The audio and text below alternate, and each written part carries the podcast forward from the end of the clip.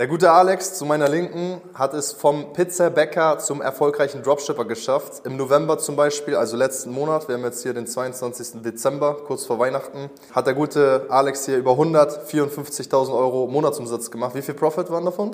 35.000. 35.000, auf jeden Fall sehr stabil. Das neben dem Studium. Wir fragen ihn heute mal ein bisschen aus, wie der Werdegang aussah, was der Alex so gemacht hat vorher, wie er es vom Pizzabäcker geschafft hat, was wir auch nochmal einblenden können. Da war er ein sehr aggressiver Pizzabäcker, da hat er noch den Stinkefinger in die Kamera gezeigt. Wir haben jetzt hier einmal Shopify mit 153.000 Euro Umsatz, also 154 habe ich am Anfang gesagt. Und äh, zeig mal gerne nochmal Profitario.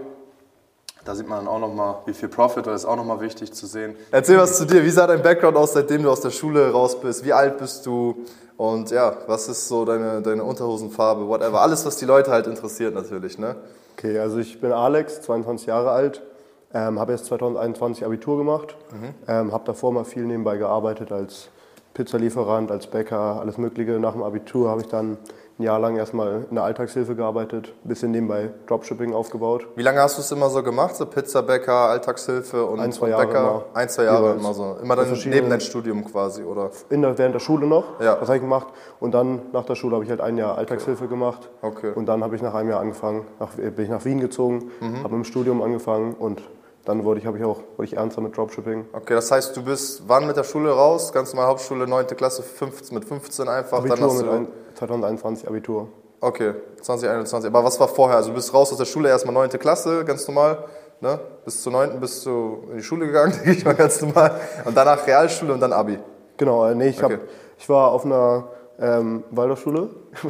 ähm, da geht es 13 Jahre lang, geht das. Ähm, war ich 13 Jahre auf der gleichen Schule. Ja. Ähm, hab dann äh, wie, gesagt, wie heißt das? Waldorfschule? Waldorfschule. Kenne ich gar nicht. Ja, wird ein bisschen gehatet, muss ich sagen. Krass, nee, kenne ich gar nicht. Ein bisschen als Baumschule mal genannt. Echt? Ähm, ja, keine Ahnung. Warum? Ähm, bisschen schwerer, da wird, äh, du kriegst ein bisschen später Noten und so. Ja. Ähm, also ich glaube erst ab der 8. Klasse oder so ein bisschen. Ähm, und ja, keine Krass. Ahnung, es äh, wird, ist ein bisschen individueller. Okay. Wird, und dann bist du ins, in, äh, ins Studium gegangen. Was hast du dann angefangen äh, zu studieren? BWL angefangen. BWL, weil du einfach Cash machen willst dann. Ja. ja. in dem Studium bist du ja immer noch drin. Ja, genau. Das heißt, du hast es auch angefangen, dir nebenbei aufzubauen mit Dropshipping. Wie lange bist du da jetzt am Start, im Dropshipping allgemein? Seit zwei Jahren, würde ich sagen. Mhm. Aber das erste Jahr kann man nicht wirklich reinzählen. Da hatte ich nur Stress mit anderen Coaches, mhm. habe nur Scheiße getestet und dann seitdem. Achso, weil du auch ein Coaching genommen hast, wo du keine gute Erfahrung hattest? Genau, ich war in zwei Coachings drin. Das erste ähm, habe ich recht schnell gemerkt, dass Kacke ist, bin dann mit dem Anwalt rausgekommen. Mhm. Ähm, zweite Coaching war der Videokurs, war okay, aber man hat überhaupt kein Feedback bekommen, also bin ich null vorangekommen, ja. wirklich. Ähm, und habe dann gemerkt, dass es komplett verschwendetes Geld war und dann hatte ich halt die Chance, ob ich es jetzt weiter alleine versuche und da habe ich jetzt nicht so die guten Chancen gesehen, aber halt versucht, jemand Neues zu finden, der halt wirklich mir einen klaren Leitfaden geben kann. Mhm. Geil, geil. Das heißt, du bist dann jetzt seit einem Jahr bist du ja bei uns, ne? Seit einem Jahr. Genau, das genau. heißt, die ersten Monate hast du ja auch erstmal noch nebenbei alles gemacht, deine 20, 30 Stunden nebenbei pro Woche immer investiert. Und jetzt investierst du wahrscheinlich auch wieder mehr Zeit genau. einfach, deswegen kamen dann auch die Erfolge. Ne? Das erste halbe Jahr kann man auch, es war auch, äh, das zweite halbe Jahr war jetzt viel stärker auf jeden Fall. Das erste halbe Jahr gab es, glaube ich, den Accountability Call noch nicht. Mhm. Und da habe ich auch so ein bisschen vor mich hingetestet, habe manchmal dann ein bisschen weniger gearbeitet, als ich wirklich angegeben habe, beziehungsweise ähm, und habe dann auch weniger getestet, als ich konnte, weil nicht wirklich nachgeguckt wurde, was ich mache. Und jetzt werde ich ja, werde ich ja genau überwacht, was ich ja. genau die Woche mache, was ich ja. schaffen muss. Ja, ist halt mega powerful. Ne? Du wirst halt jede Woche von uns dann überwacht. Und da hast du dann auch gemerkt, du kannst besser umsetzen, du hast mehr Accountability, ne? Rechenschaft quasi, wie so ein Sparingspartner so ungefähr. Ne? Auf jeden Fall. Ich hatte jetzt auch im Januar ein Produkt, was auch ganz gut lief am Anfang, aber ich habe das überhaupt nicht euch durchgeschickt, habe das überhaupt nicht Videos nachgeschossen. Ich habe da, glaube ich, 5000 Euro mit verdient, relativ schnell in einem Monat. Ähm, aber ich hätte halt viel mehr rausholen können, wenn ich wirklich Videos nachgeschossen hätte, wenn wirklich ja. jemand drauf, also wirklich richtig drauf geguckt ja, hätte. Ja. Ja, safe. Das sagen wir immer wieder. Der regelmäßige Austausch ist mega wichtig. Ne? Also das, äh, wir können das beste Coaching haben, was wir auch haben, wozu ich stehe, so, ne? aber es bringt halt nichts, wenn das keiner umsetzt sozusagen. Am Ende müssen die Leute es immer noch umsetzen. Das ist ja keine Garantie. Deswegen du hast es halt top umgesetzt und das ist halt sehr nice. So, was die Zuschauer natürlich immer brennend interessiert, gerade am Anfang, damit die, die Attention Spend weiterhin behalten ist, Umsätze und Gewinne. Deswegen zeig mal gerne dein Dashboard, dass es hier auch alles passt und stimmt. Wir haben jetzt hier einmal Shopify mit 153.000 Euro Umsatz, also 154 habe ich am Anfang gesagt, ist ja egal, die 600 Euro. Und dann äh, sieht man hier auch immer schön, wenn man da rüber geht, so ne, die ganzen Geschichten. Und äh, zeig gerne nochmal Profitario. Da sieht man dann auch nochmal, wie viel Profit, das ist auch nochmal wichtig zu sehen, weil viele flexen immer nur mit Umsatz, bringt halt nichts, wenn nichts hängen bleibt, weil wir teachen halt auch natürlich, dass es hängen bleibt. Und das sind jetzt hier 34.000. Ähm, ja, Bombe, Bombe. Ähm, was ich noch dazu sagen kann, ähm, dass die Taxis, äh, die muss ich wahrscheinlich auch nicht zahlen, mhm. weil ich dieses Jahr noch Kleinunternehmer bin, weil ich die letzten beiden Jahre sehr wenig nur verdient habe. Ja. Ähm, deswegen sind es wahrscheinlich doch nicht 34.000, sondern 58.000. Okay. 50.000. Wir rechnen trotzdem immer mit dem Worst Case. Also Kleinunternehmerregelung, ne, für die, die sich auskennen, wissen halt, okay, Umsatzsteuer, da fällt ein bisschen was weg, bis zu 17.000 oder 22.000 im ersten Jahr. Aber wir rechnen trotzdem immer mit Worst Case, deswegen hast du es gut eingepflegt und alles. Also irgendwas zwischen 4.000 und 30.000 mindestens bis, was hast du gesagt, 50.000 gewinnen dann. Ne? Ja, 23.000. Wie fühlt sich das an? Sehr geil. Sehr geil, ja. Gut an, das ist langsam geschafft zu haben. Ja, langsam geschafft zu haben, geil. Ja, du hast auch ordentlich Gas gegeben. Ähm, was waren deine Träume und Ziele so vorher, bevor du mit Dropshipping gestartet bist? Also du bist ja vor zwei Jahren gestartet. Was waren so deine, deine Anfänge, deine Träume, deine Ziele so? Also ich hätte jetzt nie so, dass ich jetzt so von träume, irgendwie jetzt ein fettes Auto zu fahren oder so. Also ist alles sehr nett so, habe ich gar nichts gegen so. Aber was mich, ich habe eher so diese Pain Points, was mich richtig nervt, wenn ich so losgehe mit Freunden, dann will ich irgendwie essen gehen oder irgendwie irgendwo hingehen so und es jedes Mal so tut's weh. Ich, weil ich hasse das Geld auszugeben, wenn ich was einkaufe und so und jedes Mal tut's weh so ein bisschen. Und diese Painpoint will ich ja einfach weghaben, dass man diese kleinen Geldbeträge, sag ich mal, dass man die einfach entspannt ausgeben kann, ohne sich da Gedanken machen zu müssen. Oder auch größere Geldbeträge. Oder auch größere Geldbeträge. Also bist du gerne jemand, der isst auch? Also so klar, kulinarisch, verschiedene Gewürze, dies, das, austesten, so.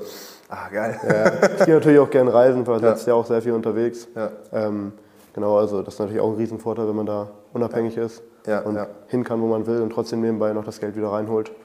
Safe. Dann von überall aus arbeiten sozusagen. Oder willst du dem faulen Larry einfach mal sagen, scheiß drauf, ich mache nichts mehr, passiv Einkommen?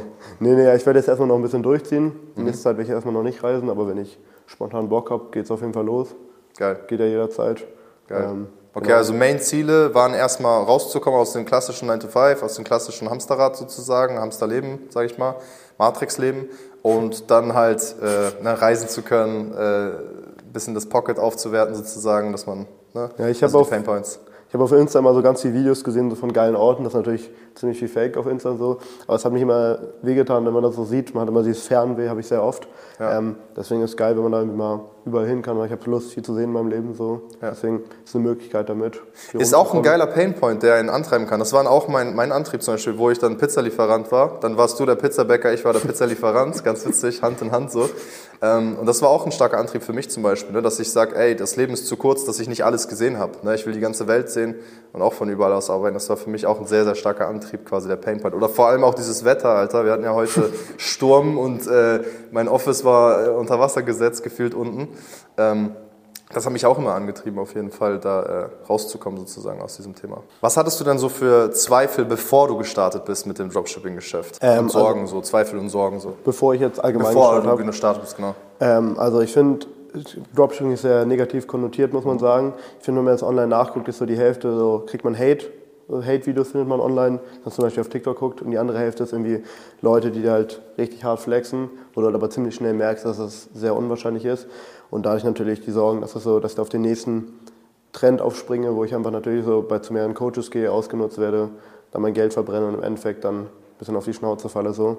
Das waren so meine größten Zweifel, muss ich ehrlich sagen. Was hat dich aber motiviert, dass du damals trotzdem dann Coaching geholt hast, womit du sogar auf die Schnauze gefallen bist? Was hat dich aber trotzdem motiviert, das dann doch zu machen? Weil der Pain einfach so groß war wegen dem Reisen und dem Essen und Co.? Ähm, ich habe mir einen ganz guten Pain aufgebaut, damit ich das ja am Anfang das ganz vielen Leuten erzählt habe, dass ich mir jetzt einen Online-Shop aufbaue. Smart. Und mir ein Coaching gekauft habe und so. Also große dann, Fresse aufgemacht im Umfeld und dann gesagt, ey, ich, ich, ich werde das jetzt reißen und alle so, ja, mhm. ja, schnack mal weiter. Das war ganz, da war ich ganz schnell leise so. Ja. Und dann musste ich das natürlich irgendwie war ein sehr doller Schwerpunkt, dass ich irgendwas hinkriege, weil ich, wenn ich das jetzt niemals hinbekommen hätte und irgendwie aufgehört hätte, das hätte sehr an mir selber genagt, muss ich sagen. Mhm. Ja, safe, safe.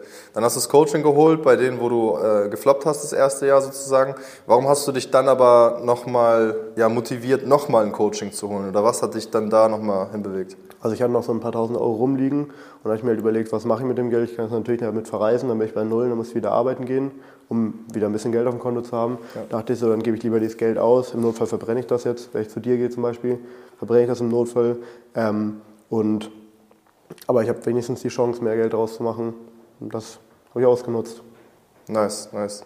Was hattest du dann für Zweifel, als du auch bei uns im Coaching dabei warst? Weil du sagst ja auch, das erste halbe Jahr war noch nicht so stark, ne? da hattest du auch noch nicht so stark umgesetzt, auch noch nicht so viel durchgeschickt und alles. Ne?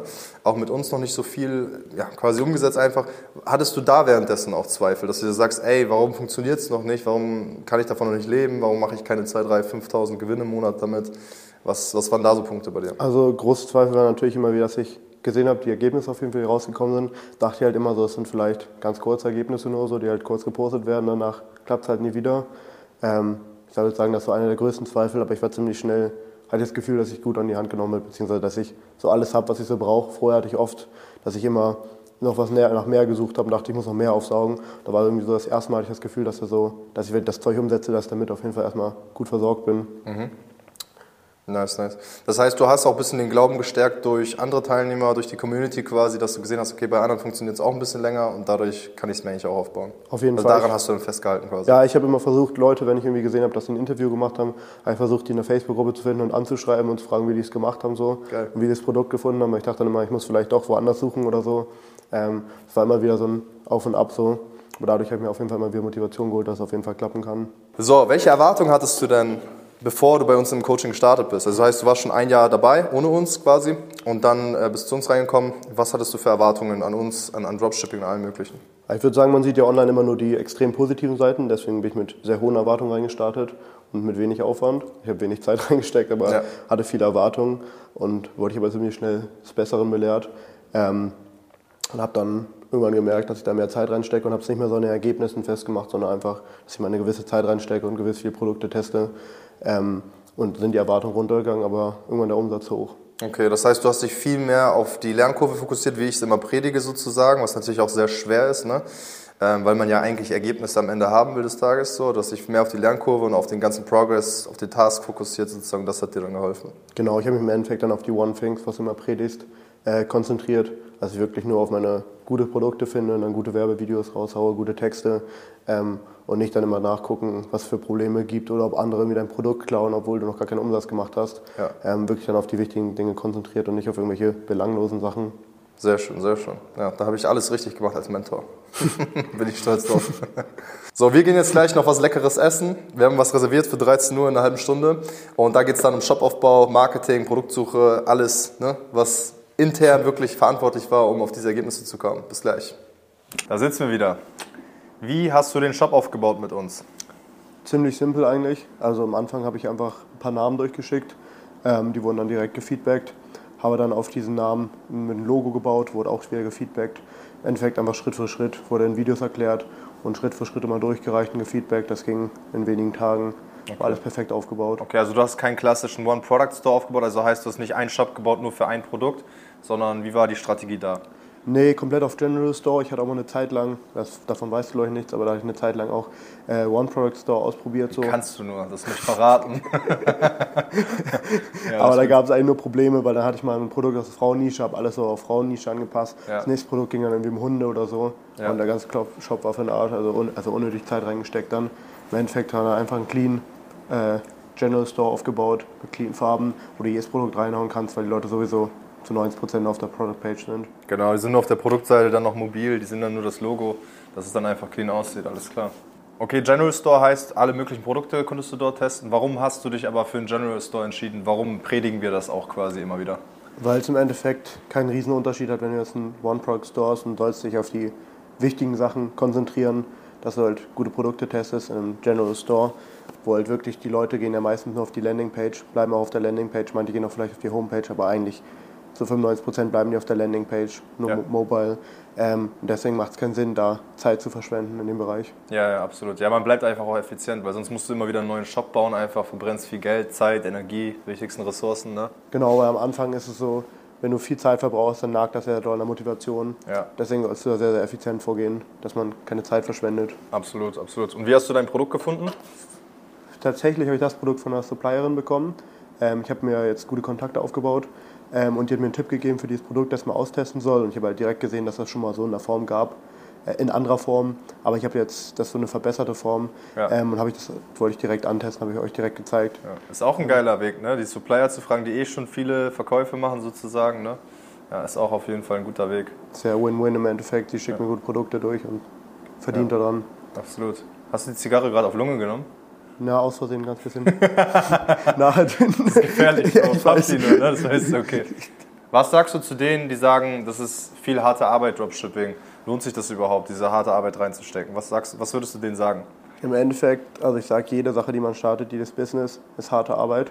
Auch Dropshipping. Also einfach funktioniert das nie. Im Endeffekt, also finanziell würde ich sagen, rentiert sich auf jeden Fall. Muss man wissen. Also ich sage, wenn ich jetzt zwei Jahre gearbeitet hätte in der Zeit, hätte ich wahrscheinlich weniger verdient auf jeden Fall und hätte, würde jetzt sag mal, auf dem gleichen Stand stehen, was Skills angeht. Ja. Und jetzt habe ich extrem viel gelernt in dem ja. Bereich. Also es ist immer wieder replizierbar. Also würdest du sagen, lohnt sich, ne? Aber du hast ja wahrscheinlich auch grüne Wiesen auf anderen Ebenen gesehen, ne? dass du gesagt hast, okay, vielleicht ist das interessanter, Krypto, was auch immer. Warum bist du dann trotzdem häng, äh, dran geblieben bei Dropshipping quasi? Tatsächlich, weil ich mich ein bisschen verpflichtet habe ähm, bei euch jetzt, weil ich das angenommen habe, dass ich auf jeden Fall durchziehe. Ich habe auch sehr, sehr oft überlegt, bis vor kurzem, ob ich was anderes mache. So. Also die Gedanken kommen immer wieder. Ich glaube, das wird es immer wieder geben. Ja. Weil du siehst halt immer nur die Schmerzen, dann siehst du andere Sachen, dann siehst du nicht diesen Painpoint. Ja. Ähm, Im Endeffekt sage ich, ist alles schwer, wenn man, also jedes Business ist schwer oder hat seine Painpoints. Ja, absolut. Und man muss halt sich auf eins fokussieren, wirklich, weil sonst funktioniert gar nichts, wenn man sich dann nicht auf eine Sache wirklich ein, zwei Jahre mindestens erstmal fokussiert, bis man wirklich Ergebnisse sieht. Ja, und sich dann auch reinhängen, ne? weil du hast ja auch gesehen, erstes halbes Jahr hast du noch äh, rumgegurkt sozusagen und das erste halbe Jahr bei uns dann, ne, also nach eineinhalb Jahren in deiner Dropshipping-Karriere, erst dann fing es langsam so richtig an, ne? Genau. weil du auch mehr Zeit reingesteckt hast und alles und Engagement. Ne? Deswegen, das kommt ja auch nochmal dazu. Es gibt ja auch viele Leute, die ich kenne, die auch ein, zwei Jahre dabei sind, aber halt einfach wie Zombies da äh, ja, machen ja. und tun. Ne? Wenn ich mal betrachte, was ich jetzt im ersten Jahr, bevor ich bei euch war, gemacht habe, also Produkte würde ich nie wieder antesten, die haben bestimmt schon 2000 andere Leute mindestens angetestet ja. mit den gleichen Videos. Also macht Sinn, dass es dann nicht funktioniert. Ja. Wir haben ja Big Player wie Amazon, die viel günstigere Preise anbieten können, weil sie ein Riesenhändler sind. Bessere Lieferzeiten, schnellere Lieferzeiten und auch stärkeres Branding. Natürlich, Amazon ist übelst Trust. Äh, das gibt vielen neuen Anfängern, Dropshippern natürlich Zweifel auf, dir wahrscheinlich auch vielleicht in der Laufzeit so deiner Karriere. Warum hat es bei dir trotzdem geklappt, äh, obwohl du teurer bist als Amazon, langsamer als Amazon und weniger Brand Awareness hast? Also ich glaube, es haben auch viele Dropshipper die, die Sorge, das auch zum Beispiel mit AliExpress oder so, dass das ganz viele kennen zum Beispiel und denken, so erst Produkt gibt es auch auf AliExpress. Aber wenn man es jetzt mal auf die breite Masse sieht, glaube ich, kennen sehr, sehr wenig Deutsche so die chinesischen Billigplattformen. Ja. Ähm, und wenn du halt das Produkt gut vermarktest, wie man es natürlich auch bei dir lernt, dann nennt man das Produkt, wenn man es eine Haarbürste verkauft, zum Beispiel nicht Haarbürste, sondern gibt einen speziellen Namen, der es das unique macht, das Produkt. Und dadurch denken dann die oft, Leute oft gar nicht so weit, sondern sehen das Produkt, denken, das gibt es wirklich nur hier und ähm, ahnen das meistens gar nicht, dass man das auch vielleicht auf Amazon ein bisschen billiger bekommt. Ja, ja. Also, also ist sehr, sehr wichtig, wie man das Ganze vermarktet. Ne? Genau, im Endeffekt ist das Marketing und es ist egal, ob du dann 10, 20 Euro teurer bist. Die Leute kaufen es trotzdem, weil sie es haben wollen. Ja. Man muss auch noch bedenken, dass die Psychologie der Menschen halt meistens so ist, nicht meistens, eigentlich schon immer, dass wenn du ein Produkt für 10 Euro irgendwie siehst, meinetwegen, ne, also sagen wir einen Rückengeradehalter und einen für 30, 40 Euro, denkst du automatisch, der für 30, 40 hat einfach viel, viel mehr Qualität. Es ist das gleiche wie vorhin, wo wir Sushi waren, wo wir dann am Ende 30 Euro für eine Rolle bezahlt haben, weißt du, und dann am Ende eine Rechnung von 200 Euro hatten. Da denkst du automatisch, die Qualität ist höher und muss ja auch dementsprechend sein, weil sonst geht keiner mehr hin, wenn es so teuer ist und die Qualität nicht stimmt. Und das gleiche dann bei uns der Fall, ne? wenn das Marketing passt und äh, Preispolitik passt sozusagen, dann auf jeden Fall. Ich Nehmen die den Wert halt höher war, war. Mein Produkt zum Beispiel gibt es jetzt, ich verkaufe es für 30 Euro, das gibt es auf Amazon für bestimmt 20 Euro oder 18 Euro. Ähm, ich habe es bestellt und das sieht halt, sieht halt bei mir auf der Website viel besser aus. So. Ja. Und das Produkt ist genauso gut auf Amazon auf jeden Fall von der Qualität, aber die Leute finden es wahrscheinlich trotzdem bei mir besser, weil es ähm, gebrandet aussieht. Ja. Erstmal vom ersten Eindruck. Ja, oder einfach besonderer aussieht als auf Amazon jetzt direkt. Weil da bieten es 50 Leute an, die sehen alle bisschen trashig aus, muss ich sagen. Ja, safe. Hatte dir das keine Sorgen bereitet, so mit den Lieferzeiten und mit dem Branding aus China und auch, ne, dass du 12, 14 Tage Lieferzeit hast und dass vielleicht auch so ein Drogenpaket angekommen ist und so weiter, ne, bei der ganzen Skalierung sozusagen, hat dir das nie Sorgen gemacht? Also Lieferzeiten auf jeden Fall haben mir Sorgen gemacht am Anfang, aber im Endeffekt, man sieht ja, dass es funktioniert. Ich habe auch getestet, dass mit weniger Lieferzeiten schnelleren verändert gar nichts, ja. weil die Leute entweder wollen das Produkt oder nicht, ob sie an sechs oder zwölf Tage warten oder zehn Tage, ist denen meistens relativ egal. Mhm. Ähm, und natürlich mit Produkt, das muss natürlich relativ clean ankommen, sonst sind die Leute von Anfang an schlecht gelaunt, sag ich mal, wenn sie das Produkt öffnen. Aber dafür hat man dann ja, stellt man gute Kontakte her, dass sie es auch wirklich Das sicher ist immer wieder prüfen, ne? Also Genau, die genau. Qualität ist viel, viel wichtiger quasi als die Lieferzeit, würdest du sagen. Auf jeden ne? Fall, auf jeden Fall. Aber was Wirklich hast du im Schnitt für eine Lieferzeit bei dir jetzt gehabt in der Skalierung? Ähm, normalerweise so acht bis zwölf Tage. Mhm. Jetzt hatte ich auch ein paar Produkte, die hängen geblieben sind. Jetzt, ich weiß nicht, über den ganzen Schnee in Deutschland und so, haben teilweise sogar bis zu 30 Tage gedauert haben, Einzelfälle. Ja. Und dann werden die Leute irgendwann ab drei, ab vier, drei, vier Wochen werden die Leute irgendwann ein bisschen sauer. Aber dann vertröstest du die, gibst ihnen vielleicht ein bisschen Geld zurück. Aber ich sag mal, 95% der Pakete kommen pünktlich an nach acht bis zwölf Tagen. Also Und alles nicht so wild, ne? weil da sind so Nee. viele Leute, die so overfinken und so richtig Schiss haben, so oh mein Gott, ja, wenn das nach zwölf Tagen ankommt. Weil die Leute denken immer, man muss mit Amazon mithalten, ein, zwei Tage Lieferzeit. Aber ich sag dir immer wieder, Leute, ey, ich sehe so bei so vielen Teilnehmern, die bei uns skaliert haben, auch auf Millionenhöhe an Umsätzen und auch gute Gewinne, richtig gute Gewinne immer, äh, mit 15, 20 Prozent Marge, was üblich ist im E-Commerce. Alles mit normalen China-Dropshipping. Weißt du? Und dann denke ich mir, ey Leute, warum overthinkt ihr alles? Ne? Man muss einfach guten Customer Support, dass man das auch gut kommuniziert ne, auf der Produktseite und Co. Und dann einfach, dass da auch eine Quali ankommt. Und das kannst du halt prüfen, wie wir das halt auch teachen, wie du es auch machst. Ne? Dass man halt schaut, okay, äh, prüft der, der Hersteller quasi jede einzelne Bestellung nochmal, bevor es rausgeht. So, ne? Das ist auch nochmal sehr, sehr Auf mächtig. jeden Fall. Ich kaufe mir selber oft Klamotten, zum Beispiel aus Großbritannien oder so, die dann zwei, drei Wochen dauern oder so. Aber weil die einfach unique sind, deswegen will ich sie haben und dann ist mir die Lieferzeit komplett egal. Ja, safe. Alright, nice. Wir sprechen jetzt gleich nochmal so ein bisschen über das Marketing und auch äh, ein paar Coaching-Einblicke sozusagen, wie wir gecoacht haben. Und dafür sehen wir uns dann in der nächsten Location.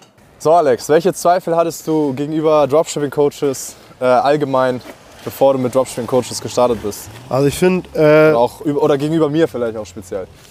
okay, also allgemein finde ich, was mich immer stark frage, weil die Leute erzählen immer, wie gut es bei ihnen läuft so, frage mich stark, warum sie wirklich Dropshipping-Coaching machen, weil Mhm. Ja, wenn es bei dir verdammt gut läuft, warum sollst du es dann weitergeben so? Ja. Weil ich glaube, die allerbesten fahren auch so ein bisschen unterm Radar. Ja. Einmal so. Ähm, das fand ich bei dir tatsächlich ziemlich cool, dass du es nicht mehr machst und vollen Fokus darauf hast. Mhm. Also, Hast dass ich du auch- Dropshipping nicht mehr mache und dann vollen Fokus auf Coaching quasi. Das Genau, genau. Hast du ja auch erklärt. Weil das ist echt ein riesen Painpoint auch, dass so, wenn du einmal ein gutes Produkt hast, der Coach, also Ja. wahrscheinlich dir jetzt wegklaut, wenn er kein guter Ja. ist, so sag ich mal. Ja. Die Sorge ich bei dir natürlich nicht so. Gehst natürlich auch sehr ähm, gut mit um mit den Namen und so. Ja, ja. Das war, glaube ich, so mein größter Zweifel Nice. davor, würde ich sagen. Was hat dich am meisten überzeugt, dass du mit uns gestartet bist? Ähm, also eigentlich, als ich das Gespräch hatte, war schon klar, dass wo ich anfange, muss man mich gar nicht mehr überzeugen. Ähm, weil ich Mhm. Habe den Podcast angehört. Podcast, Also ja. Podcast fand ich Meisterproof. Man merkt, dass du sehr viel Ahnung hast. So. Man merkt, also jetzt auf Insta lädst du Sachen hoch, also Ergebnisse und so. Mhm. Das kann man natürlich auch immer fälschen, weil wie es bei anderen auch bestimmt oft passiert. Mhm. Aber so, ich finde, man merkt auf jeden Fall im Podcast, dass du viel Ahnung hast davon. Mhm. Du hast viele Themen angesprochen, die ich hatte. So. Auch so Sachen mit Shopify Addiction, sowas, was gar keine anderen Leute ansprechen. Ja. Deswegen war ich da von Anfang an ziemlich sicher, dass ich das auf jeden Fall zu euch gehe. Shopify Dashboard Addiction ist eine richtig geile Sache. Die hat keiner auf dem Markt bisher rausgehauen. Die habe ich schon vor zwei Jahren oder so rausgehauen. Das ist, wenn du zu oft dein Dashboard checkst, wegen Umsätzen und dass du halt süchtig danach wirst und dass sich das abhält von den Aufgaben, die dir Umsätze reinbringen. Deswegen, ähm, ja, das, dich hat dann einfach überzeugt, dass ich aus der Materie gesprochen habe, quasi auch. Ne? Wahrscheinlich hast du genau. die Case Studies dir auch angeschaut auf YouTube Genau, und alles, ja, die okay, Einblicke sehr- auch und so. Okay, nice. Und ähm, Hattest du dir nicht vorher gedacht, so, okay, ja, ich kann mir das ja alles auch selbst aneignen über YouTube, weil du hast dir ja schon über Podcast, YouTube ein bisschen was von mir reingezogen. Hast du dir nicht gedacht, ach komm, das schaffe ich auch alleine, so ohne Coach? Mm, tatsächlich nicht, nee. Mhm. Weil ich bin, ich glaube, ich kann es sehr, sehr gut umsetzen, so, weil ich das vorgekaut kriege, sag ich mal so ein bisschen. Aber ich bin jetzt nicht gut da drin. Ich verzweifle ziemlich schnell, wenn ich so tausend verschiedene Themenbereiche kriege. Mhm. Das hatte ich auch vorher Zeit das Problem, dass ich halt immer nach Neuem gesucht habe, so nach neuem Wissen so. Und das hast du auch das erste Mal wirklich bei dir im Coaching mal wirklich, dass du noch meintest, so ja, scheiß wirklich auf alle anderen, konzentriere ich wirklich nur auf meine Taktik so mäßig, weil die ist ja proven. Ja. Ähm, was auch absolut Sinn macht. Weil jetzt habe ich absolut nicht mehr das Bedürfnis, so, auch von Anfang an nicht mehr bei euch, dass ich, dass ich noch andere Taktiken dazu suche, weil es einfach meistens keinen Sinn macht. Man sollte einfach Ja. eine fahren. Und wenn man halt keinen, niemanden hat so bei der Seite, ist halt ziemlich schwer, weil es gibt sehr viel Wissen da draußen. Aber das wirklich dann durchzuziehen ohne Feedback, geht verdammt schnell die Motivation weg. Ich glaube, ich hätte das auf jeden Fall nicht gepackt. Ja, ja, absolut. Geil.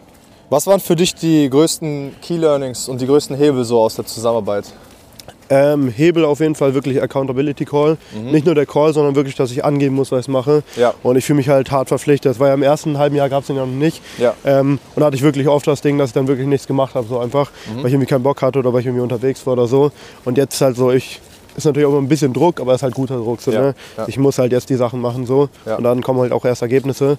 Auch Und mehr Klarheit wahrscheinlich auch für dich. Ne? Welche Absolut. Aufgaben soll ich machen und warum? Weil das ist das Problem meistens. Ich finde, man hat dann irgendein Produkt, dann läuft es ein bisschen an, aber dann stellt man auch vielleicht keine E-Mail und hat man keine Ahnung, was man machen muss. Und jetzt weiß er ganz genau, bis Mittwoch ich das, bis dann dann. Ja, du brauchst halt die Roadmap, von 0 erstmal auf 100k zu kommen und dann auch langfristig aus diesen 100k dann auch eine Mio zu machen, jetzt für nächstes Jahr als Ziel zum Beispiel, da dann wirklich eine klare Roadmap zu machen, weil ein anderer hat das vielleicht schon durchgemacht. Oder auch, ne, in meinem Fall, nicht nur ich habe es durchgemacht, sondern auch mit all den Teilnehmern zusammen, dass du dann diese ganzen Fehler vermeidest, so Zeit verlierst, Geld verlierst, Opportunitätskosten, alles. Ne? Absolut. Und Hebel vor allem war noch auf jeden Fall Produktsuche, weil ich hatte einige Produkte, die ich verdammt geil fand. Ne?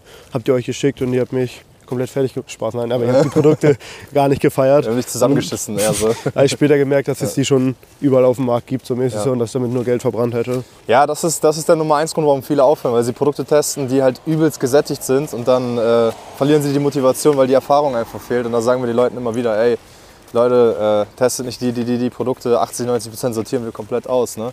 Deswegen, ähm, wie war der Stand denn vor unserer Zusammenarbeit? Also du warst ja ähm, ein Jahr auf eigene Faust unterwegs und äh, dann war es eine Phase, wo du noch nicht direkt bei uns warst.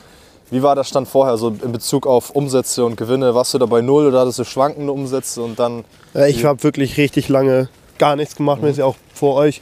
Hatte ich dann vielleicht ein bisschen Umsätze gemacht, ähm, dachte dann, ich hätte ein bisschen Gewinn, habe dann am Ende gemerkt, dass ich gar nicht mehr Umsatzsteuer eingerechnet habe, Produktkosten auch nur so halb. Ich habe das nie wirklich richtig berechnet. Dann habe ich irgendwie geredet, dass ich 300 Euro am Tag mache. In Wirklichkeit habe ich, glaube ich, Minus gemacht. Ja, krass. krass. Also ich habe vor euch wirklich gar keinen Umsatz, also gar keinen Gewinn gemacht. So habe ich jedes Jahr nur Minus gemacht, weiß ich auch gerade, weil ich gerade Steuer gemacht habe. Deswegen, also lief gar nicht. ja, lief gar nicht. Und jetzt läuft's. Jetzt läuft. Was würdest du sagen, warum, warum es läuft? So kurz, knackig, so ein paar Punkte. Was sind die wichtigsten Punkte? Accountability hast du schon gesagt, richtiges Produkt testen, Strategien. Man kriegt aber das richtige Produkt. Ich weiß dann wirklich bei dem Produkt so, ich kann da all in gehen, wenn ihr mir das Feedback gibt. Weil sonst hast du ja selber auch die Zweifel, so, ob das wirklich das Produkt gut ist. So. Ja. Dann testest du ein Video an, hast du doch keinen Bock mehr so mäßig. Und jetzt habe ich ja wirklich genauen Vorgaben, was Ja. ich machen muss. Und dann weiß ich auch genau nach den Metriken, so werf das weg oder so. Das ist mittlerweile komplett klar, so, weil ich finde, sonst alleine hat man so überhaupt keinen Durchblick, was man Mhm. machen muss, wann man killen muss, wann man. Das ist wirklich, also wenn man produktfreundliche Feedback kommt, sehr, sehr wichtig. Und dann vor allem Videos, dass du wirklich weißt, du hast das alles gegeben. Das kannst du gutem Marketing dann, Gewissen ne? killen. Wie wichtig Genau würdest du sagen, ist das Marketing? Was hast du daraus gelernt bei uns? verdammt wichtig auf jeden Fall. Jetzt auch erst mit dem Produkt, was ich gerade habe, dass ich ja sehr, sehr viele eigene Creatives gedreht habe. Mhm. Und die haben auch meinen Main-Umsatz ausgemacht. Also mit den geklauten Produkt, geklaut oder Material da, ja. genau, Äh, wäre schon längst Videos. gestorben. Ja. Ähm, und die allerbesten Videos waren wirklich eigens nachgedreht. Ja, oder Sage ich immer wieder, ne? eigenes Material auch bei Nolina über, was weiß ich, was haben wir da getestet, Josh? Ne? Der, Kameramann wieder am Start hier, der hat auch damals bei Nolina gedreht. Ich glaube, 300, 400 Videos insgesamt haben wir schon getestet. So. Und äh, alles eigenes Material. Die ersten Creatives, die, das RIP-Material, aber langfristig muss es immer eigenes sein. Ist auch viel besser, also es kommt viel besser an. Ja. Ist auch besser für den Algorithmus und der erkennt einfach, dass es ja, geklautes Material ist und alles. Ne? Deswegen würdest du sagen, als letzte Frage, dass die Investition sich gelohnt hat für das Dropshipping-Coaching? Nein. Nein. Hätten 500.000 Einwohner sein müssen, da hätte es sich gelohnt. Nicht Ja, nur hab ich natürlich 154. vielfältig rausgeholt so. Also auf jeden Fall kann ich ja grob sagen, ohne euch hätte ich das nicht geschafft, ohne dich. Deswegen hat sich auf jeden Fall gelohnt. Also ich sag, jeder, der das auch anfängt, sollte äh, die Überzeugung haben, dass er das Geld wieder rausholt. So. Ja. Und wenn nicht, dann kann er auch, sollte er auch gar nicht erst anfangen. Wenn das jetzt jemand gerade anschaut oder anhört, äh, würdest du das jedem empfehlen? Wirklich, ist für jeden das äh, sinnvoll, ein Dropshipping-Coaching zu holen oder nur für die, die gewisse Parameter erfüllen auch? Auf jeden Fall nicht für jeden. Also man sollte auf jeden Fall bewusst sein, dass man eine Zeit lang durchziehen muss. Es gibt natürlich auch viele, die holen sich das Coaching, denken dann, setzen ein bisschen um, dann funktioniert es direkt. Man muss natürlich schon noch viel umsetzen und auch viel ein bisschen mitdenken. Ja. Nicht viel, sondern ein bisschen mitdenken auf jeden Ja. Fall. ähm, genau, also auf jeden Fall nicht für jeden. Also Ja. Wirklich überzeugt, dass man durchzieht und wirklich ernst nimmt, würde ich es auf jeden Fall nehmen. Nicht nur aus, also man kann es natürlich auch selber versuchen, aber aus dem Prinzip diese, dieses bisschen Geld, was man da spart, wenn man es wirklich durchziehen will, dann kriegt man das auch leicht wieder raus. So, also, Safe. und erleichtert einfach den Weg und die Zeit. Safe. Jeden Fall. Nice. Aber geil. War sehr geil, dass du hier warst. Mann. Nice. Sehr chillig. Wir gehen noch ein bisschen spazieren und dann viel Erfolg. Viel Spaß auf deiner Reise.